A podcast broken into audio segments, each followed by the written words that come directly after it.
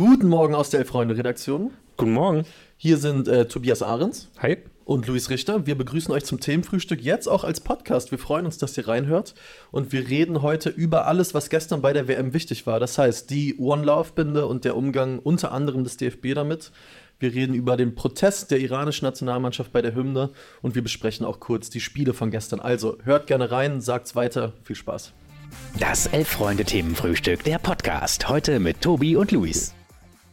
So, moin, Tobi. Moin, Louis. Grüße dich. Bevor wir uns gleich äh, an das Brett machen, was Okay. es heute zu bohren gibt, nochmal ein kurzer Hinweis. Ja. Äh, vielleicht hört ihr uns ja gerade schon in Podcast-Form, falls, noch- äh, falls noch nicht. Uns gibt es jetzt auch in Audioform. Und zwar Mm. geht jeden Tag kurz nachdem wir hier quasi von der Sendung runtergehen auf YouTube, äh, auf den Podcast-Plattformen, die ihr mögt, wo ihr Podcasts hört, werdet ihr auch das Themenfrühstück finden. Also checkt das gerne mal ab. Vielen Dank an alle, die es schon gemacht haben, die uns schon schöne 5-Sterne-Bewertung dagelassen haben. Dankeschön. Vielen, vielen Dank. Genau. Tobi, ähm, gestern war ein wilder Tag. Ja. um es mal so zu sagen, es ist eine Menge passiert. Ähm, ich weiß gar nicht, ob wir heute groß zum Sportlichen kommen werden. Es ist in Anbetracht allem anderen, was gestern so los war, auch ziemlich egal. Ja, die Lage der Nation, äh, die sieht ganz anders aus. Die sieht ganz anders aus. Und zwar gestern, äh, während hier die Kollegen Nussdorfer und Dinkelacker saßen, hat sich so langsam zusammengebrodelt. Und als Ja. wir hier dann gerade off-air gegangen sind, wurde es immer klarer. Die FIFA äh, verbietet das Tragen der One-Love-Binde, beziehungsweise droht mit sportlichen Sanktionen. Und die europäischen Verbände, darunter der DFB, die tags zuvor oder ein paar Tage zuvor noch gesagt haben, ja, wir, wir tragen die, egal was da eigentlich kommt, haben dann gesagt, okay, dann nicht. Ja.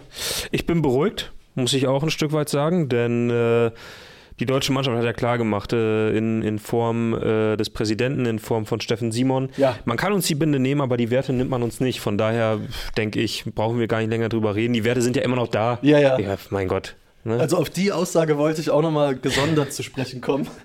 Äh, von Oliver Bierhoff kam die, glaube ich. ah ja, stimmt. Der, der meinte, der genau das meinte, nehmt uns die Binde, aber und die Werte, die, die bleiben, die vertreten wir weiter. Nach allem, was gestern passiert ist, äh, ich frage es einfach mal so, wie steht es um die Glaubwürdigkeit einer solchen Aussage? Ja, mein Gott, also ich glaube, man muss da ein bisschen früher schon anfangen aufzurollen, ne? Ja, ähm, nämlich in dem Moment, wo sich der DFB dazu entschieden hat, diese Binde zu tragen und vielleicht auch keine andere. Ähm, lange Zeit äh, war die Möglichkeit gegeben, mit der, mit der wirklichen Regenbogenflagge als Kapitänsbinde äh, aufzulaufen. Das wurde ja auch lange diskutiert, ob man das machen sollte in Katar oder nicht. Ähm, ich kann sogar ein Stück weit nachvollziehen, dass man sich bewusst war, dass man den Kataris damit ordentlich auf den Schlips treten würde. Ähm, und trotzdem ist das halt eben dieses Symbol One Love mit einer ganz seltsamen Flagge, die kein echter Regenbogen ist. Ja. Das alleine war ja schon ein riesengroßer Kompromiss. Ja. Und jetzt schafft man es nicht mal, das aufs Feld zu bringen. Und das ist ein absolutes PR-Desaster für den DFB, auch für alle anderen Nationen oder Verbände, die sich jetzt eingestehen müssen, wir werden das nicht machen, sobald irgendjemand mit Konsequenzen droht. Und ich meine, das war ja auch so die erste Reaktion vieler, dass es halt keine Haltung ist äh, oder kein Symbol ist, was du nach außen trägst und dann auch ganz schnell wieder in der Trikottasche verschwinden lässt, sobald jemand mit Konsequenzen droht. Dann, Ja. dann lass es einfach von Anfang an. Ja. Aber dann ist das auch nicht deine Haltung, dann sind das auch nicht deine Werte, sondern ist es einfach nur ein, ja, ein billiges Symbol, was du auch, äh, wo, zu dem du auch nicht stehst. Ja. Man kann ja vielleicht auch nochmal aufrollen, die Frage, was, was, mit was wurde denn gedroht, quasi, seitens Ja. der FIFA. Ähm, was, glaube ich, klar ist, die gelbe Karte, die stand ja immer im Raum, dass der, Genau. dass der Träger dieser, dieser Kapitänsbinde oder dieser Binde eine gelbe Karte kriegen würde, wobei viele Leute, die da tief im Regelwerk drin sind, beispielsweise Manuel Gräfe, hat es gestern im ZDF Ja. auch nochmal aufgerollt, die sich sehr unsicher sind, wie das in der Praxis überhaupt hätte aussehen sollen. Weil das quasi vom Regelwerk einfach nicht abgedeckt wird. Findest du, also äh, Manuel Gräfer hat gestern ja nach dem, äh, nach dem USA-Wales-Spiel im Mhm. ZDF gesagt, dass es irgendwie Regel 13.1 bei der FIFA Ja, gibt. Mit Material, Spielmaterial, ist, ne? genau. dass sie sich darauf berufen würden. Und da sagt er ja schon relativ klar, als Schiedsrichter äh, würdest du quasi schon mal ermahnen, bevor es auf den Platz Ah, okay, geht. ja. Sagen, das gehört hier eigentlich nicht dazu. Ja. So. Ähm, und sobald der Spieler den Platz dann tatsächlich damit betritt, müsstest du ihm die gelbe Karte geben. Mhm. Und dann stünde ein Spielabbruch im Raum. Im Raum, stimmt. So, wo Manuel Gräfe aber auch gesagt hat, und ich glaube, da hat seine Mimik einiges verraten, als erfahrener FIFA-Schiedsrichter würdest du von dieser Option keinen Gebrauch machen. Ja. Wie auch immer, also ich meine, das ist ja auch das, womit sich alle beschäftigen, was wird im Hintergrund gesprochen. Womit Genau. droht die FIFA wirklich? Genau. Was hätte die FIFA ihren Schiedsrichtern gesagt? Ähm, möglicherweise hätte sie die ja dazu angehalten und gesagt, also wenn das hier auftritt, Ja. dann ist aber sofort Spielabbruch oder wie auch immer. Genau. Theoretisch ist das ja möglich. Und, und im Raum stand ja dann vor allen Dingen auch, dass die Schiedsrichter quasi im Spielberichtsbogen was vermerken müssen.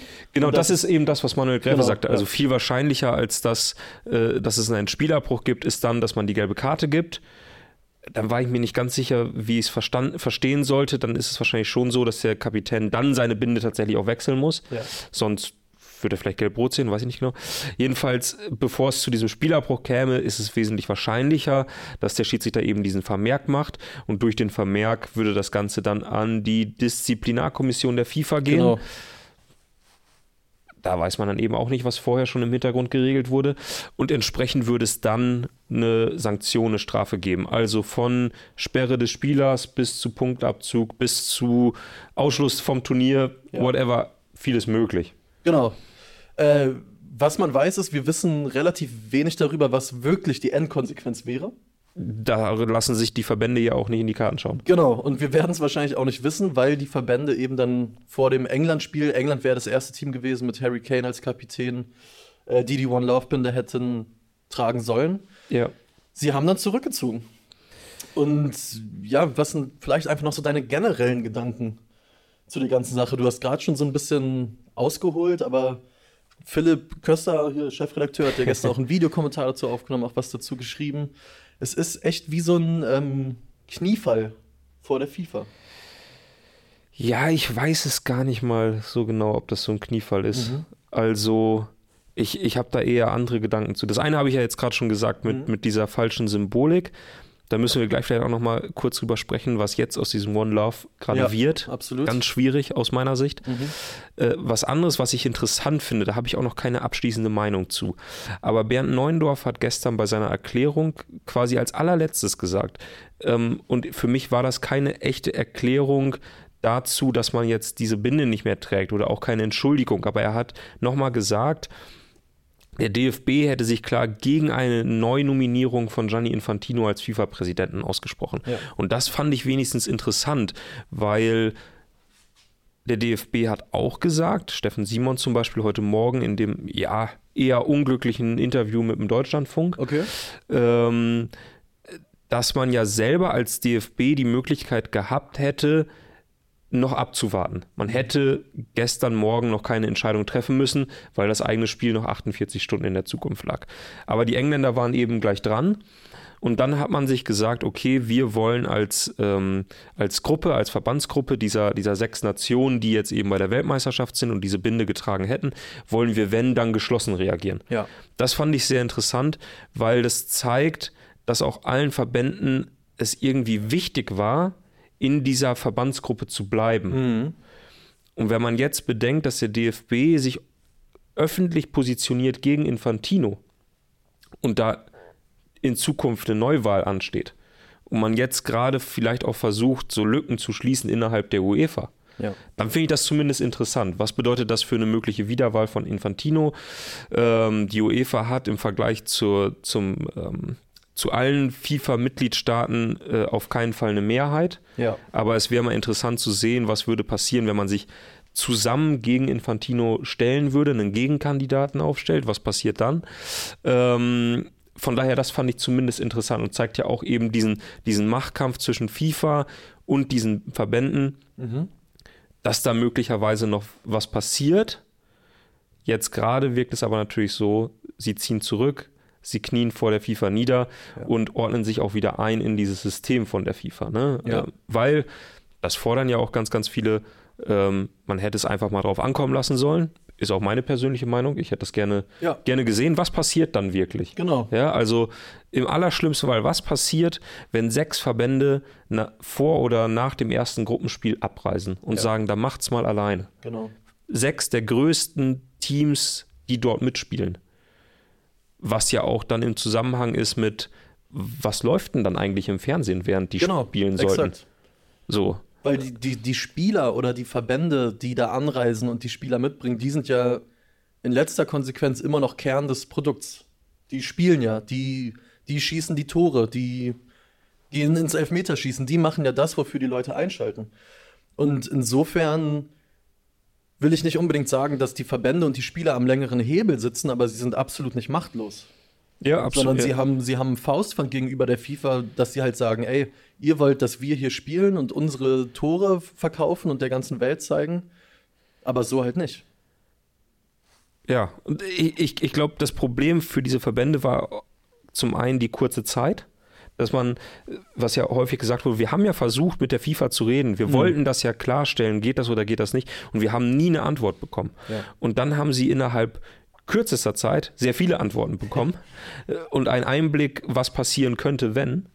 Und scheinbar wurden die davon auch ein bisschen überrumpelt Ja. Kann man natürlich auch kritisieren. Warum lasst ihr euch von sowas überrumpeln? Warum habt ihr nicht möglicherweise mal Theorien durchgespielt und gesagt, wenn es so und so ist, was machen wir dann? Wir reden vielleicht auch mal mit den Mannschaften. Ich kann sogar auch nachvollziehen, dass diese Verbandsfunktionäre sagen, wir haben auch eine Verantwortung gegenüber den Spielern. Ja. Und uns fällt das enorm schwer, diesen Spielern zu sagen, wir sind dafür, dass ihr das und das macht. Am Ende ist es ja sowieso eine Entscheidung der Spieler. Wenn es das, Das nicht ist, dann ist- ist ja ja. sowieso irgendwie auch Käse. Und das hört man jetzt, hat man ja zum Beispiel bei Van Dijk Wollte ich rausgehört. gerade sagen. Der war sich unschlüssig, weil er eben nicht mit dieser gelben Karte spielen wollte. Ich kann das auch total nachvollziehen für den Einzelnen. Ja.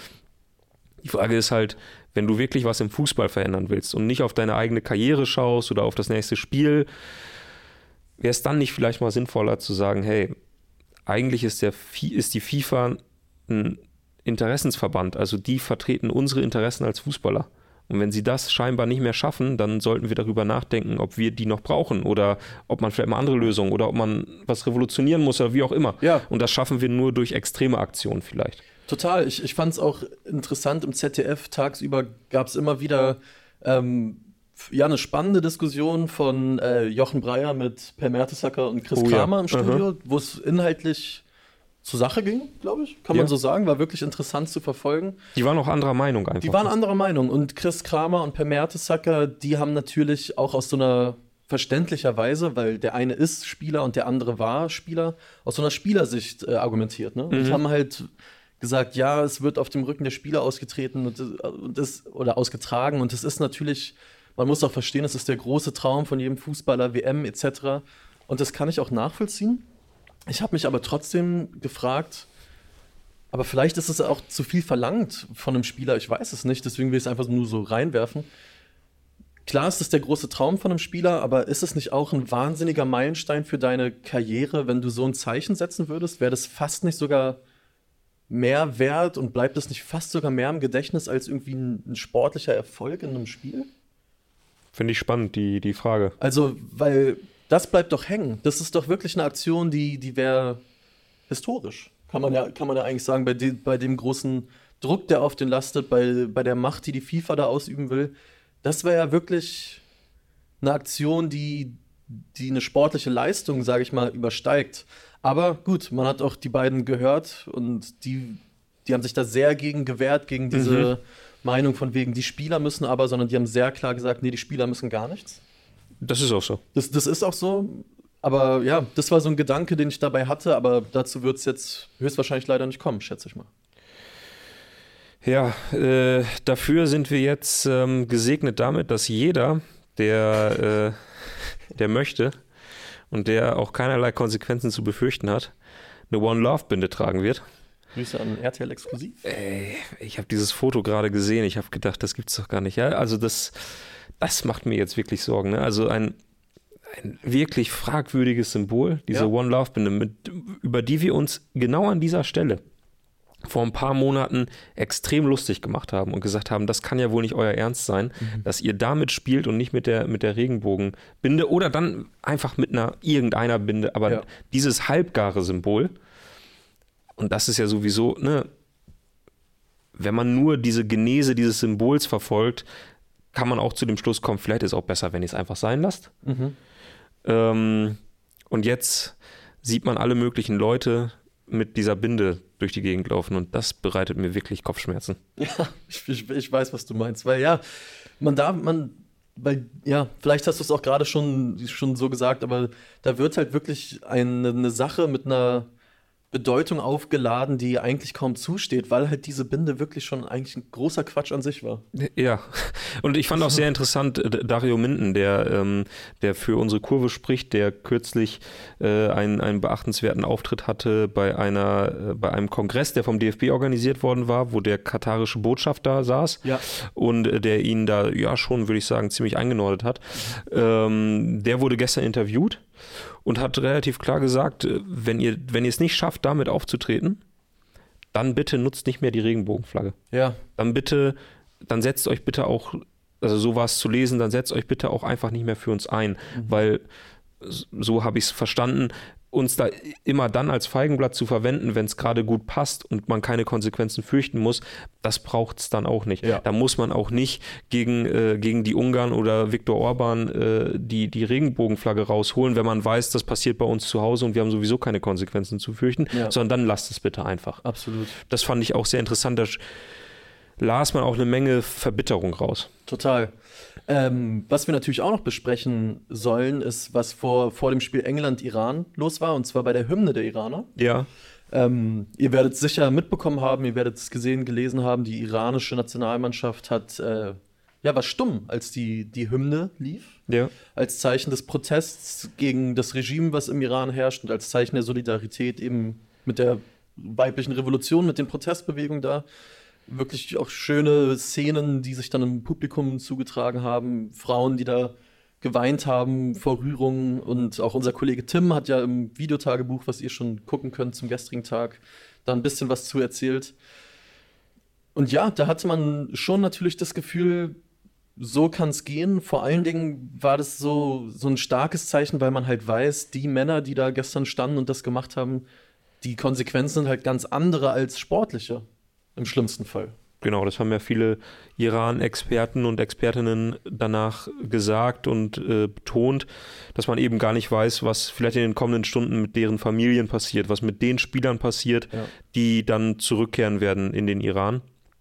Was ich interessant fand, ich hier aber äh, nicht endgültig klären kann, ähm, es gab einen Iran-Experten bei Twitter, der dagegen gehalten hat und der gesagt hat, äh, man muss vorsichtig sein mit dieser Protestform jetzt gerade. Wenn man sich umschaut im Iran, ist es so, dass die Mannschaft, also Team Melli, wie sie ja genannt wird, Genau. sich viel zu lange nicht solidarisiert hat mit den, mit den Protesten, ähm, mit den Protestierenden, sondern sich sogar noch wenige äh, Tage vor WM-Beginn mit, äh, mit Regime, ähm, ähm, mit, mit wie, wie sagt man, mit Politikern des Regimes, Ja, äh, mit, äh, mit Teilen des Regimes öffentlich getroffen hat ja. und da noch für Fototermine bereitstand und dass also in der iranischen Bevölkerung schon jetzt ein ganz großes Misstrauen mit, dem, mit der iranischen Nationalmannschaft einhergeht. Und sie in vielen Situationen, in denen sie hätten was sagen können, es nicht getan haben. Und deswegen sagt dieser Experte, äh, vielleicht können wir das irgendwo später bei, bei in den Kommentaren nochmal noch mal einpflegen, äh, der sagt eben, dass das reicht eigentlich nicht und das wird auch in der iranischen Bevölkerung als nicht ausreichend genug angesehen, sondern nur noch, ja, so als als letzte Schadensbegrenzung. als Schadensbegrenzung Mhm. vielleicht, ja, um, um sich persönlich keinen Vorwurf machen zu müssen oder im Fall der Fälle oder so. Äh, jedenfalls, das fand ich eine interessante Stimme aus dem Land oder von jemandem, der sich offenbar sehr gut mit dem Land auskennt. Äh, ich kann dazu gar nicht mehr sagen. Ich hatte das nur gelesen. Äh, Würde mich auch interessieren, wenn da jemand mehr Mhm. weiß, weil er vielleicht Verwandte im Iran hat oder äh, dort häufig ist, äh, wie er das mitbekommen hat oder wie sie das mitbekommen hat. Gerne. Eine Sache, die wir auch noch besprechen müssen, hat äh, Tobias Luik hier gerade nochmal eingeworfen. Das ist ja auch noch passiert gestern. äh, und zwar schreibt er, oh, jetzt ist der Kommentar weg, aber was er gemeint hat, ähm, die belgische Nationalmannschaft hat im, im, im Trikot Nacken, in der Innenseite des Trikots, einfach das Wort Love eingestickt, Liebe. Ja. L-O-V-E, L-O-V-E, wer kennt denn noch den Echo-Song? Fällt mir gerade ein. Äh, eingesteckt, eingestickt und muss diesen, diesen Stick, diesen Schriftzug entfernen vor dem ersten Spiel. Jetzt wird es komplett absurd, ne? Und das ist wirklich so, so eine Sache. Ich glaube, Nussi hat das gestern Abend dann äh, in unsere WhatsApp-Gruppe geschickt, wo ich dann auch so das Handy in der Hand hatte und man da mir. Was fällt einem dazu ein? Also, wie absurd kann es noch werden? Das ist das Wort Liebe. Zumal man sagen muss, also So. mir gefällt ja persönlich dieses Auswärtstrikot von Belgien. Ja. Äh, Es ist so ein bisschen, ja, Regenbogenfarben ist das falsche Wort. Es ist bunt, sage ich mal, an den Seiten, sonst ist es sehr, sehr weiß. Ähm, und das Ganze ist eine Hommage, und jetzt, jetzt kommt's, an das Tomorrowland Festival. Das Ach so. größte äh, Techno-Festival Europas, zumindest äh, Ja. Belgiens. Ja, ja, ja. Äh, da kommen irgendwie mal hunderttausende Leute, die, die größten DJs äh, legen da auf. Und das ist eben so eine Tomorrowland-Serie und irgendwie wollten die das damit verbinden. Mhm. Und da sieht man ja auch, wie universell das Wort Love einfach ist. Ja. Und weil das eben im Nackenbereich eingestickt ist, das heißt, selbst, äh, weiß ich nicht, du kannst es nicht mal lesen, selbst wenn du die Mühe gibst. Es, ich ich werde allerdings korrigiert von Mike Stönner. Es steht anscheinend auf der, auf der Außenseite des Ah, okay. Kragens. Er sagt aber auch, macht es natürlich nicht besser, aber danke für Se die. selbst dann einfach das Wort Liebe. Also, Das ist krass, ne? Dazu kommen Bilder von, von einem dänischen Journalisten, haben wir auch schon auf der Seite, elfreunde.de, könnt ihr ja gerne mal reingucken. Der, ich weiß gar nicht, wo er da genau steht. 30 Kilometer von Doha entfernt. 30 In der Kilometer Nähe des entfernt. dänischen äh, Teamhotels. Genau, und er steht da und will wahrscheinlich eine Live-Schalte machen oder was aufnehmen fürs dänische Fernsehen und hat eben auch diese One Love-Binde um.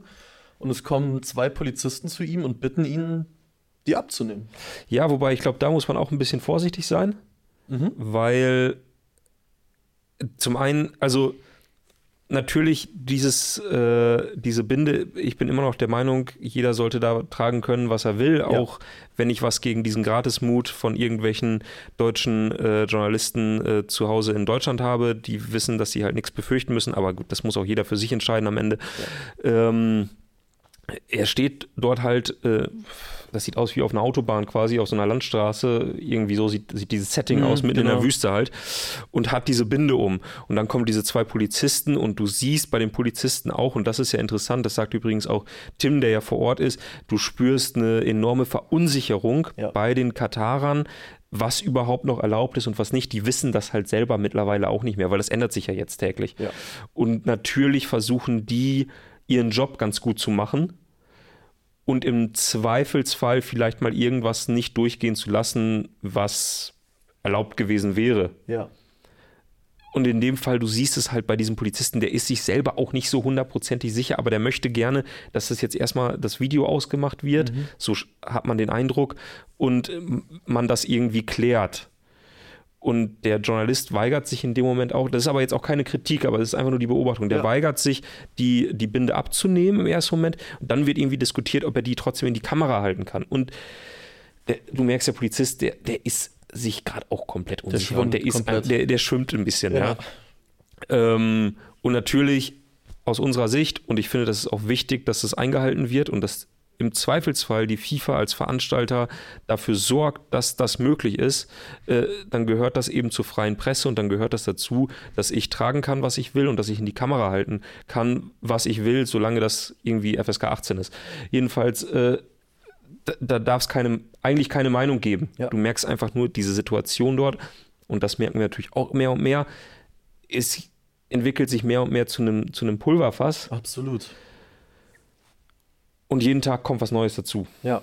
Da hat man gerade echt äh, das Gefühl, dass man wartet fast so ein bisschen drauf gefühlt, ne? Oder man, man er, erwartet, dass, dass irgendwas passiert in, in, in diesem Machtkampf. Äh, ja, kann man wahrscheinlich so nennen. FIFA gegen die europäischen Verbände und Bin auch mal gespannt, wie sich andere Verbände dazu vielleicht noch positionieren und gespannt in Anführungszeichen, was wir die Tage noch erleben werden. Ja. Äh, sehr guter Punkt übrigens hier von Rittersport in den Kommentaren. Schade, dass Wagner Lauf nicht mehr spielt. Was hätte die FIFA wohl gemacht? sehr, sehr gut. Sehr, sehr gut. Wäre es eigentlich noch möglich, dass äh, die deutschen Spieler jetzt allesamt ein Second Neuendorf-Bild malen und sich relativ schnell noch einen Künstlernamen geben und das auf die Trikots sticken? Oh, würde ich sehen. Fände ich fantastisch. Ähm, was ich auch noch spannend finde, was, wo, wo man ein Auge drauf haben sollte, Thema, ähm, wie wird diese WM dargestellt vom Veranstalter? Alle, die vielleicht gestern das Spiel gesehen haben, Niederlande-Senegal, brauchte oder ja, hat nicht viel dazugehört, um zu erkennen, das ist nicht ganz voll, dieses Stadion. Da Ja. waren viele äh, Reihen dabei, die durchaus Licht waren, viele Ja. leere Plätze. In, der, in dem Stadion, in dem gespielt wurde, da passen offiziell 40.000 Menschen rein. Offizielle Zuschauerzahl danach 41.170. Äh, kann man mal ein Auge drauf haben, werde ich auf jeden Fall machen, wie das jetzt bei den nächsten Spielen wird, weil ich bin mir sehr sicher, dass zum Beispiel, ich glaube, Dänemark-Tunesien ist heute um 14 Uhr. Würde mich zumindest wundern, wenn das jetzt ausverkauft wäre. Äh, mal gucken, wie es da weitergeht. Vielleicht noch, wollen wir ganz kurz über das Sportliche Gerne, von gestern sprechen, gerne. bevor wir äh, zum, zum Ende kommen. Was haben wir gesehen? Ich glaube, England der Favoritenrolle gere gerecht geworden, gegen den Iran 6 zu 2 gewonnen. Ich fand die, ich fand England wirklich sehr, sehr stark, weil Iran hatte sogar gute Sequenzen. Absolut. Die waren weitaus besser als die Katarer. Ich Ja. würde sagen, Ja, die ja, waren ja. auf einem Niveau mit, mit vielleicht Ecuador. Ja, Und die hatten gar keine Chance. Mhm. Also England hatte, hatte Situationen, da haben die die einfach überrollt. Ähm, und war für mich schon ein erstes Ausrufezeichen hin zu einem möglichen WM-Titel. Ja. Äh, Auch wenn man jetzt sicherlich sagt, Iran ist am Ende nicht der Maßstab, wenn du das Turnier gewinnen willst. Aber wie die zeitweise Fußball gespielt haben, Mhm. fand ich schon sehr, sehr stark. Und vor allem, äh, äh, das hat mich beeindruckt, dann irgendwann in der 70. Minute wechseln sie vierfach. ich wollte genau das gerade sagen. Und da steht dann so eine Truppe aus Grealish und Foden und Rashford und die warten jetzt darauf eingewechselt zu Beim, werden. beim Stand von 4 zu 1 oder 5 ja. zu 1. Oh ja, ich so, puh. Wahnsinn, oder? ja. Ähm, also England, die haben wirklich Mittel, die haben einen verdammt tiefen Kader, vor allem Mhm. offensiv. Danach haben wir gesehen, Niederlande gegen den Senegal. War jetzt echt nicht das beste Fußballspiel.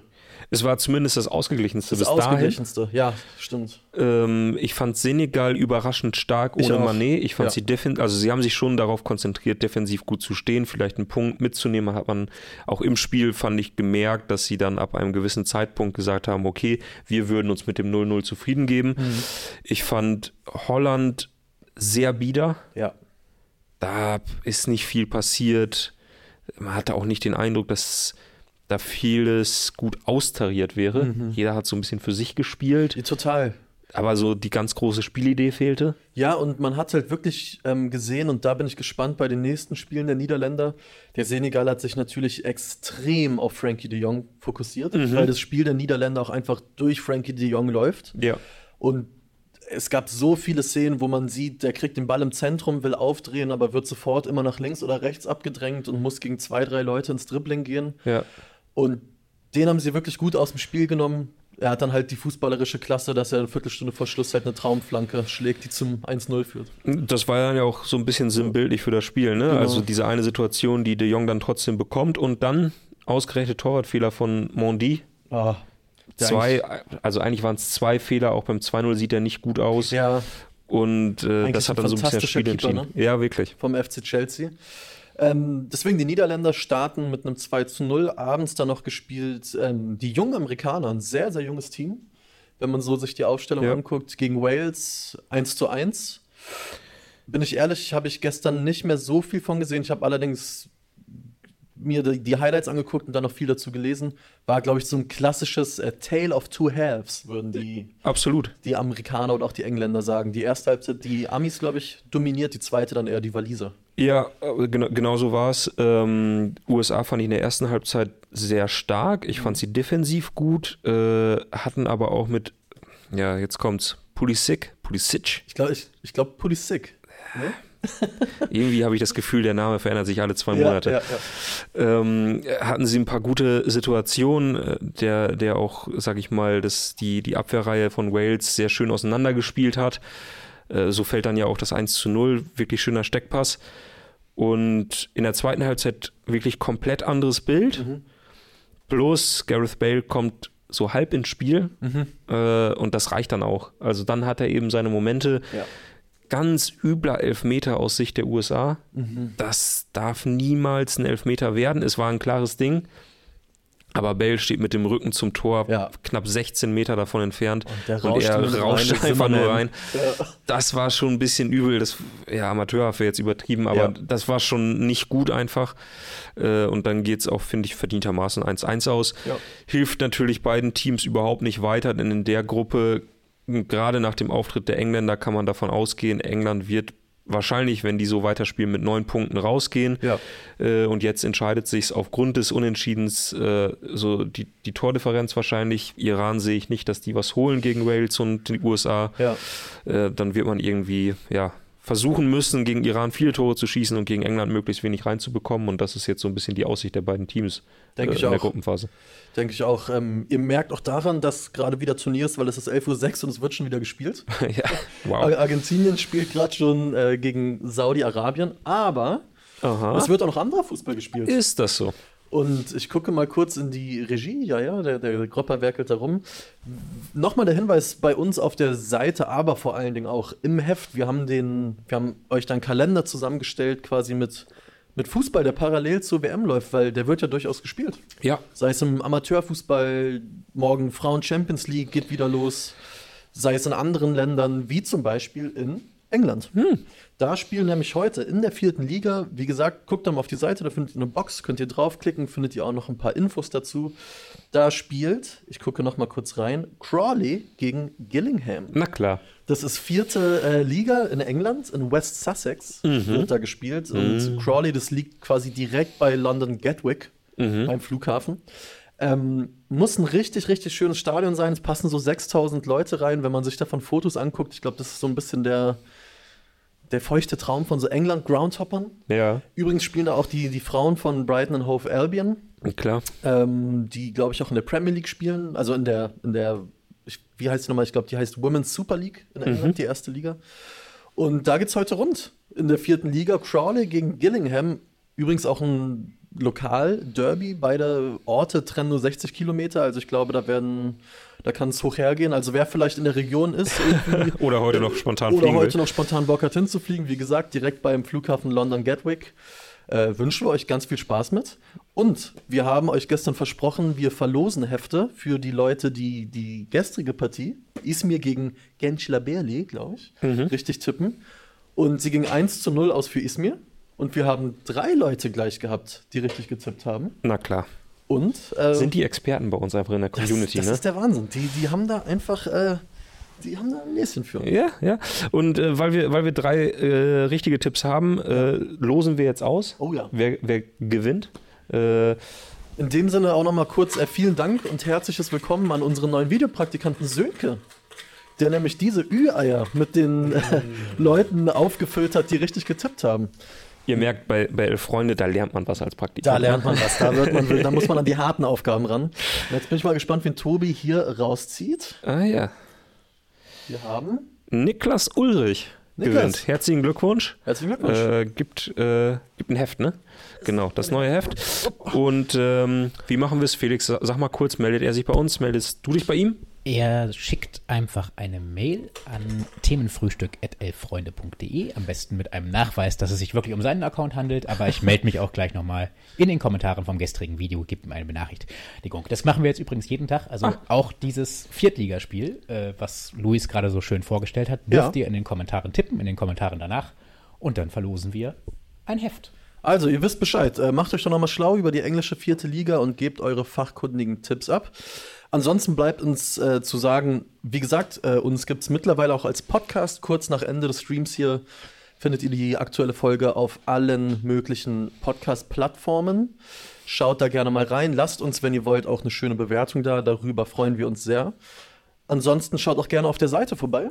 Wo Unbedingt. zum Beispiel Kollege Tim Jürgens wirklich liefert wie ein Irrer aus Katar, sei es äh, sein Tagebuch, seien es die wirklich guten Texte, die wir auf der Seite haben. Guckt da gerne vorbei und kommt vor allen Dingen gut durch diesen WM-Dienstag. Ja, viel Spaß. Und dann hören mögt. wir uns morgen und werden alles besprechen, was dann wichtig ist zum Auftakt der deutschen Mannschaft. Die spielt nämlich morgen um 14 Uhr gegen Japan. Das kann man sich ja mal angucken. Das kann man sich ja mal angucken. Also unser Themenfrühstück. Richtig, so.